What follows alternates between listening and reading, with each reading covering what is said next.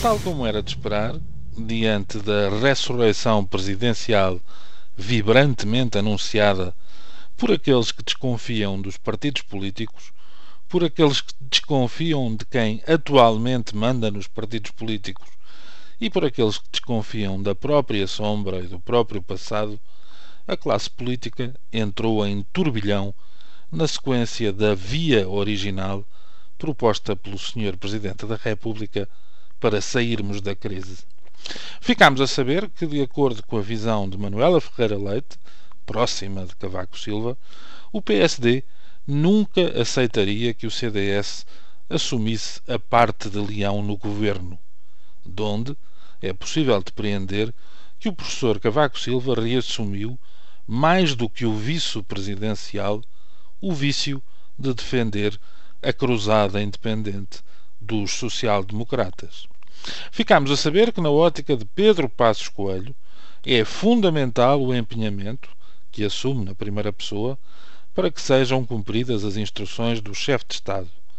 Assim se ganha a convicção de que a solução que promovia Paulo Portas e convocava o seu alter ego Pires de Lima para o elenco não era para levar a sério, mas apenas para evitar aquilo a que noutros tempos chamávamos a falta de material.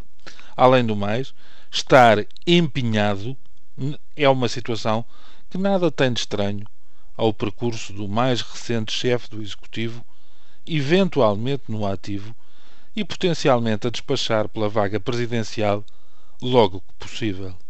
Depois, deitámos-nos a adivinhar sobre quem seria a tal personalidade capaz de polir arestas e arredondar agudezas entre os três partidos do arco do poder. Houve aqueles que opinaram por Silva Peneda, do Conselho Económico e Social. Afinal, é uma personalidade reconhecida e é, se nos sentarmos na perspectiva de Belém, um ex-ministro dos governos do atual presidente. Depois foi lançado o nome de Ramalhianes, ele próprio um ex-presidente da República, apoiante do candidato Cavaco Silva, apontado agora como reserva da nação. Não tenho quaisquer dúvidas sobre a mais-valia do primeiro chefe de Estado eleito depois do 25 de Abril, mas com três letrinhas apenas se destrói a tese do imaculado, do puro, do inocente. Basta dizer PRD para que algumas nuvens da memória fiquem a bailar. Além de que o quadro de renovação que se deseja e se reclama, não pode nem deve começar com um resgate do passado, que foi necessário, mas reconheçamos, nunca foi brilhante.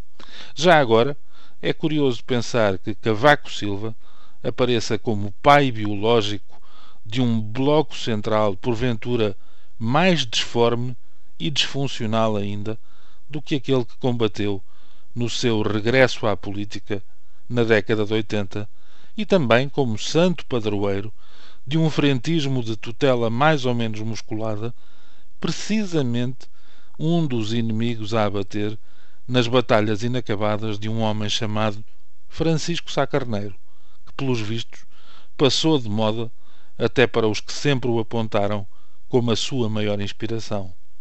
Fico com a frase de um amigo lançada para as redes sociais, diz isto, não deixa de ser irónico que da única vez que o Presidente resolveu ser Presidente, apenas tenha confirmado que só consegue ser cavaco.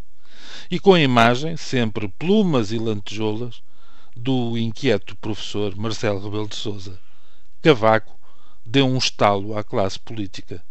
O que não se esperava, sobretudo porque isto significa que o político profissional Cavaco Silva se rendeu à autoflagelação, é que a classe política viesse rápida, pressurosa e em total despropósito estender a outra face.